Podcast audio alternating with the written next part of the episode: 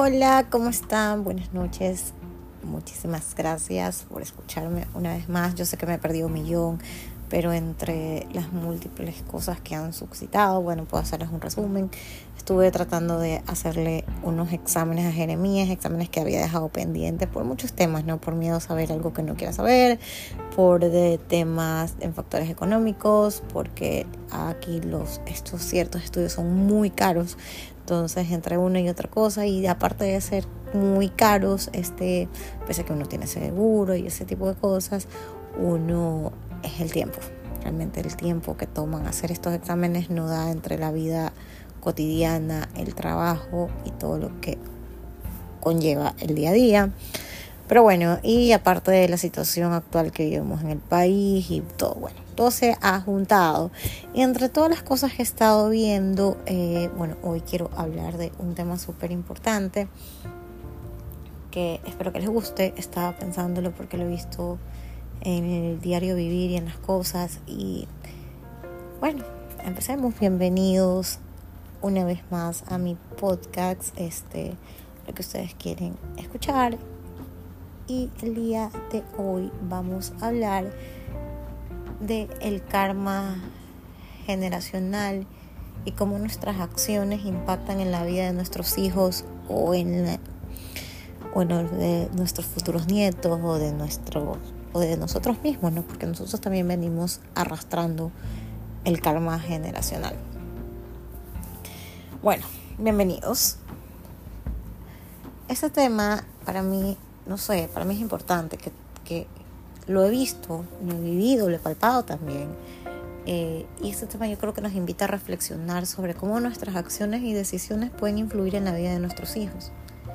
Yo creo que a menudo heredamos más que los rasgos físicos de nuestros padres. También heredamos ciertos patrones de comportamientos, creencias y en algunos casos cargas emocionales. Bueno, en este episodio vamos a explorar cómo el karma generacional afecta a nuestras generaciones futuras y a nosotros mismos. Y cómo podemos tomar conciencia de nuestras acciones para crear un impacto positivo en la vida de nuestros hijos. Bueno, este, he estado leyendo varias cositas y ya viendo cosas sobre el karma, el karma generacional y les quiero hacer una referencia a la idea. Bueno, estas acciones y elecciones de nuestros antepasados, así como las nuestras propias, eh, tiene muchas consecuencias que se transmite a lo largo de generación en generación. Esto puede manifestarse de diversas maneras, desde patrones familiares eh, que uno dice, chuzo, eso yo ya lo viví, yo ya lo vi, y uno lo hereda, lamentablemente. Y el comportamiento también, o sea, a veces uno dice, yo por qué tengo estos comportamientos, me estoy comportando como, me invento, me estoy comportando como mi mamá, me estoy comportando como mi papá, porque soy así, ¿no? Y uno mismo eh, en algún momento a todos nos ha pasado que como que, a ver, espérate un ratito, me estoy comportando como mi mamá. Y hasta los desafíos emocionales y psicológicos que se repiten en generaciones futuras. Eh, aquí viene la parte en que por qué aguantas malos tratos de tu esposo o a veces aguantan golpes de sus parejas. Entonces es porque han visto que sus papás eh, han tenido esto o lo vivieron dentro de su hogar, o tal vez no ustedes, sino que su abuelita, su tatarabuela o cosas así que uno viene arrastrando eh, de generación en generación. Bueno, yo creo que también es importante reconocer que somos modelos a seguir para nuestros hijos. Nuestras acciones, nuestras actitudes, nuestras decisiones pueden influir profundamente en un desarrollo, tanto a nivel consciente como inconsciente. Por ejemplo, me voy a inventar. Si perpetuamos patrones de comportamiento destructivos, es probable que nuestros hijos los internalicen y los reproduzcan en sus vidas propias. Además, el karma generacional puede manifestarse en la transmisión de traumas no resueltos. Ah, antes la gente decía que solo los locos iban al psicólogo, no sé si escuchaban antes, o que yo no voy a gastar en un psicólogo si yo mismo puedo resolverlo, o no, a palos entiende, ese era el antes, ¿no? Y de las generaciones pasadas, de nuestros padres, abuelos y todo, y la gente vivía muchas experiencias traumáticas y estas cosas pasaban de generación en generación porque pensaban que era normal hacerlo. Bueno, y de esta manera es fundamental reconocer la importancia de sanar y trabajar en nosotros mismos para tratar de romper estos patrones y círculos destructivos y proteger a nuestras generaciones futuras. Bueno, aquí sí voy a hablar de varias cosas que yo he visto o, o creo que muchas veces la gente, ¿no? La gente vive o vivimos patrones que uno dice, ¿por qué me está pasando lo mismo? O lo mismo le pasó a mi abuelita, lo mismo le pasó a mis tías. Entonces esos patrones se repitieron constantemente y uno no se dio cuenta. Entonces si la abuelita aguantaba malos tratos, eh, tienden a, también hacerlo y a pesar de todo tú no sabes por qué lo haces. En algún momento yo en algún podcast yo les dije que yo había tratado de romper ese patrón y que yo no quería que mis hijos crezcan en un hogar donde vieran a mamá o papá pelearse, o que se faltaran el respeto, que yo traté de darle a mis hijos un ambiente sano y saludable donde ellos puedan crecer, pese a que no estén con una figura paterna presente, pero puedan crecer en un ambiente sano, donde no hay malos tratos, donde no hay gritos, no hay golpes, donde no ven a papá y mamá eh, en ese tipo de aspectos, porque a veces muchas parejas ya no se entienden, pero por, con tal de no perder la casa o las cosas que tienen en común, o porque simplemente se acostumbraron ya a esa vida y se viven faltando respeto, entonces ellos, para las personas adultas, es lo más normal, pero no se dan cuenta que al final de cuentas eso es un karma generacional y lo vives arrastrando si tu abuelita aguantaba cachos, este, después uno hace lo mismo y uno no rompe ese patrón, ¿no? Entonces, lo importante es romper los patrones que haces. Yo me he dado cuenta también que muchas personas dicen, ¿por qué me está pasando esto a mí? A veces uno no se da cuenta que en la vida cotidiana, cómo trata a los demás. Eso también es un karma, o sea, cómo trata a los demás. Yo no puedo ir por la vida. Si a mí me han pasado 500 cosas malas, ir pateando al perro y al gato, porque eso no está bien uno, a pesar de las cosas malas que le pasan en la vida, uno tiene que ser más, más empático, más solidario, tratar de mejorar, tratar de ver que si yo tengo un dolor interno, no tiene por qué los demás sufrir eso de ahí. Que si Dios me está poniendo pruebas en la vida y yo no me estoy dando cuenta de esas pruebas, tratar de resolver y decir, Dios mío, ¿por qué me estás poniendo tantas pruebas en el camino? Y tratar de buscar eh, el por qué me están pasando eso. Tal vez eh, no soy buena mamá, tal vez no soy buena hija, tal vez no soy un buen jefe, tal vez no soy una buena, una buena amiga, tal vez no soy una buena pareja. Y en todas estas cosas que estoy fallando, a veces Dios como que, hey, mira, este, te toca lo más importante que es nuestra vida y a veces nuestros hijos y nuestras generaciones pagan cosas que uno hace.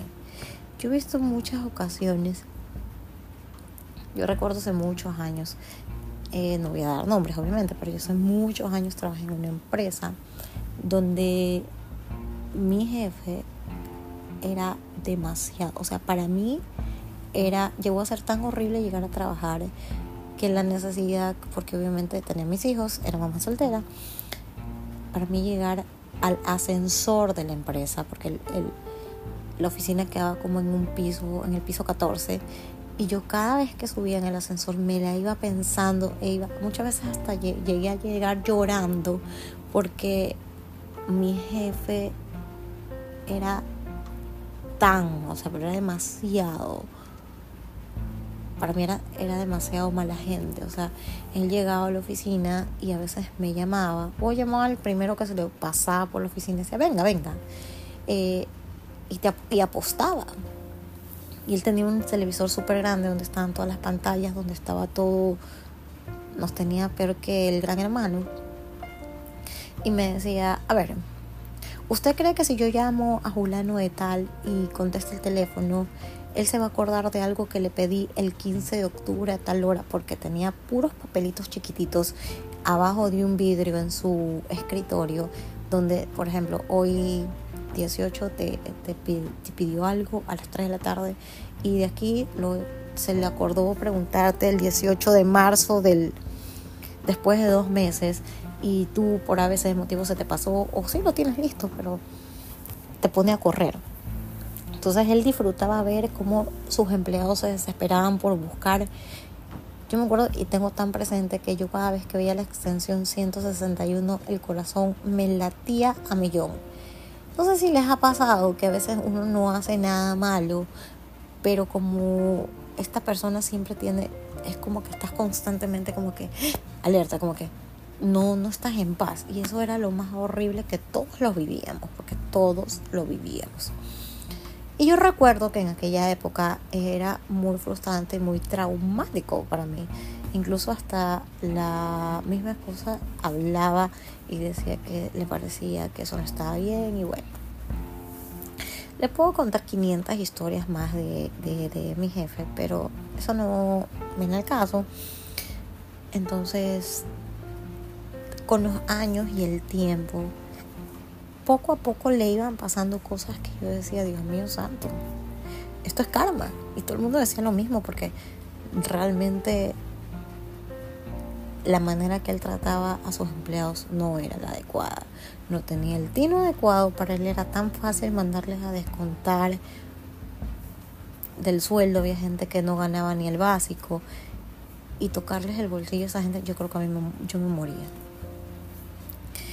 Y con el pasar de los años terminó quedándose solo, enfermo. Y todas las personas, yo nunca le deseo el mal a nadie, nunca jamás en la vida deseo que a nadie le pase nada.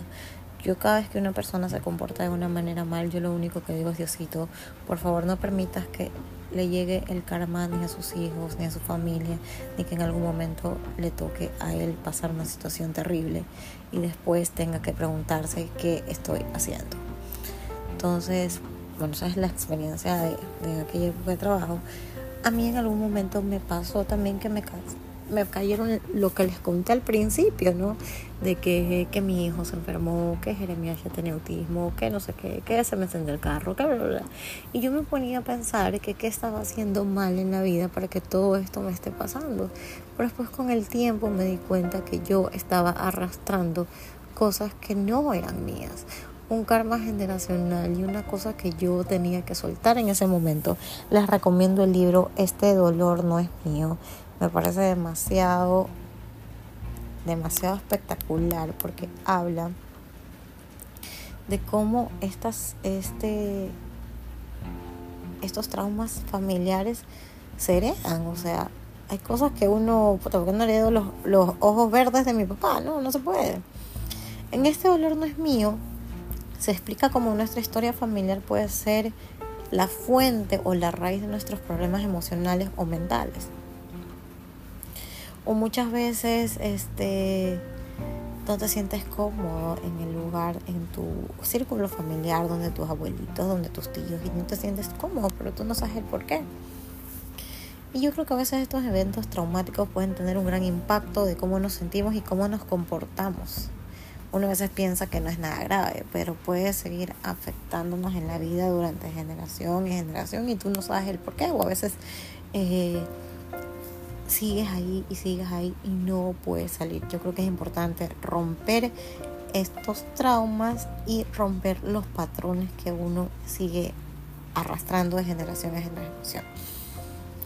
¿Cómo nos afectan nuestros traumas de la infancia? Bueno, muchos de nosotros sufrimos problemas emocionales o algunos tenemos miedos.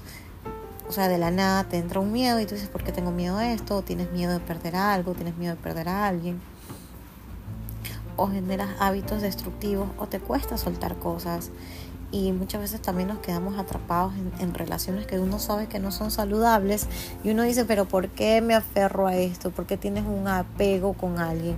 ¿Por qué tienes miedo a quedarte solo? Por eso, porque en algún momento te sentiste solo y tienes miedo a eso.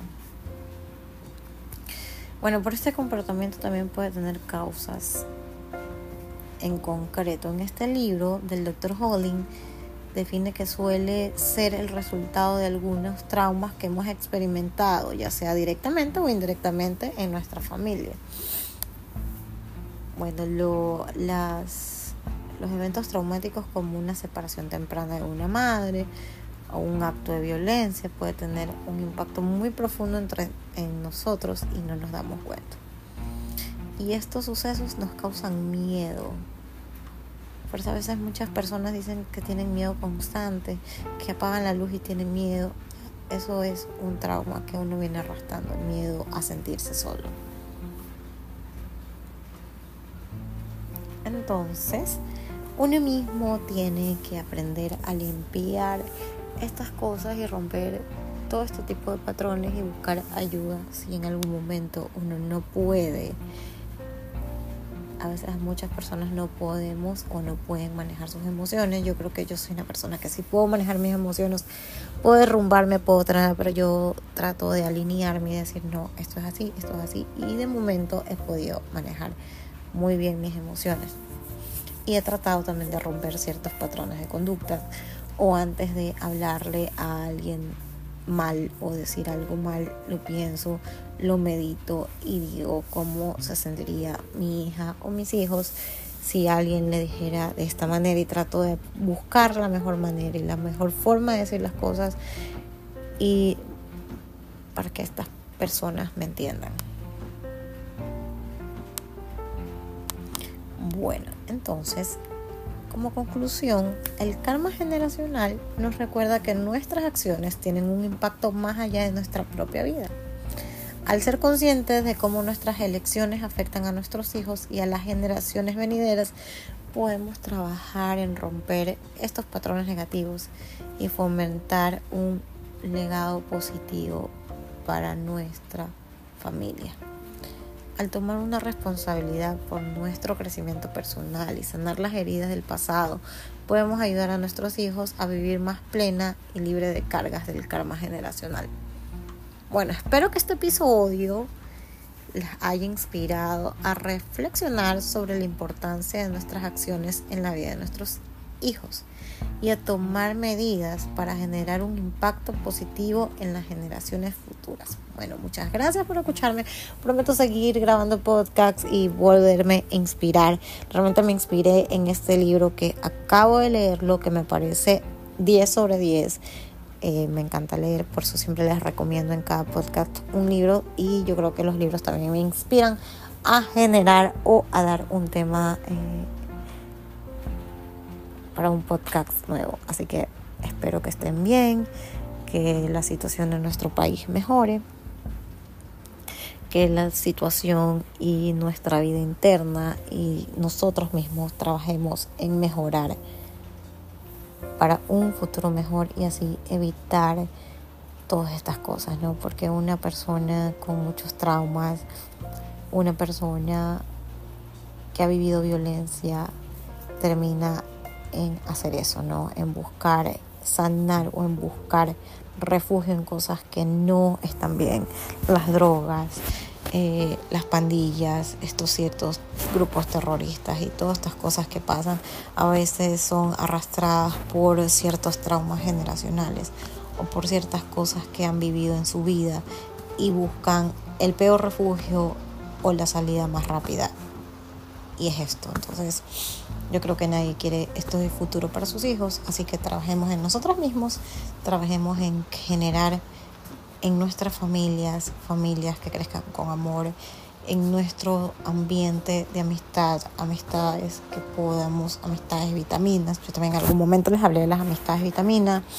En nuestro trabajo también eh, tratar de generar un ambiente laboral realmente eh, este, un ambiente que haga así un ambiente laboral hostil, un ambiente laboral en paz y armonía, una casa en paz y armonía. Y que todo en nuestro alrededor sea eso, un lugar donde te sientas bien y el lugar que tú quieras para tus hijos.